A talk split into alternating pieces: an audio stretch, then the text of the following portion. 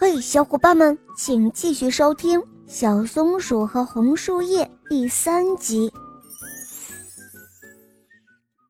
红树叶真的没有想到小松鼠会提出这样的要求，他觉得很好笑。这一回，他没有害羞，而是很平静地说：“你又忘了，我是一片树叶呀，怎么能够嫁给小松鼠呢？”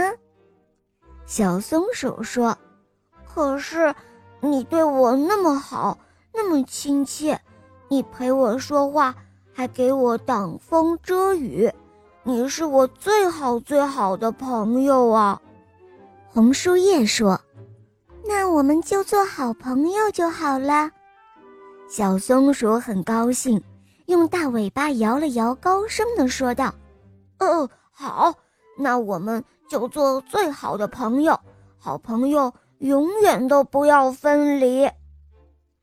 天气一天天的凉了，一片片树叶开始随风飘落了。小松鼠很担心它的那片红树叶也会被风吹走，就天天早晨跑到洞口去看看它的红树叶是不是还长在树枝上。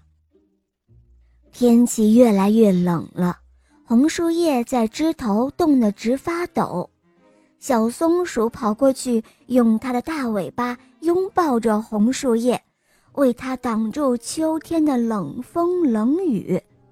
在夜晚，小松鼠也不回树洞中睡觉了，而是一直用它的大尾巴拥抱着红树叶。这一天，红树叶说。谢谢你了，小松鼠。你看，现在这棵大树上就剩下我这一片树叶了，这多亏了有你。可是你要知道，我也是迟早会落的。你快回家吧，天太冷了。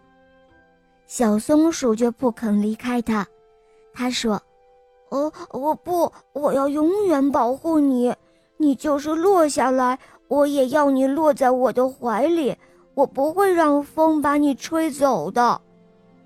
有一天，红树叶真的从树枝上落了下来，但是它没有被风吹走，而是落在小松鼠那弯弯的、绒绒的、暖暖的大尾巴里了。小松鼠捧着红树叶回到了树洞里。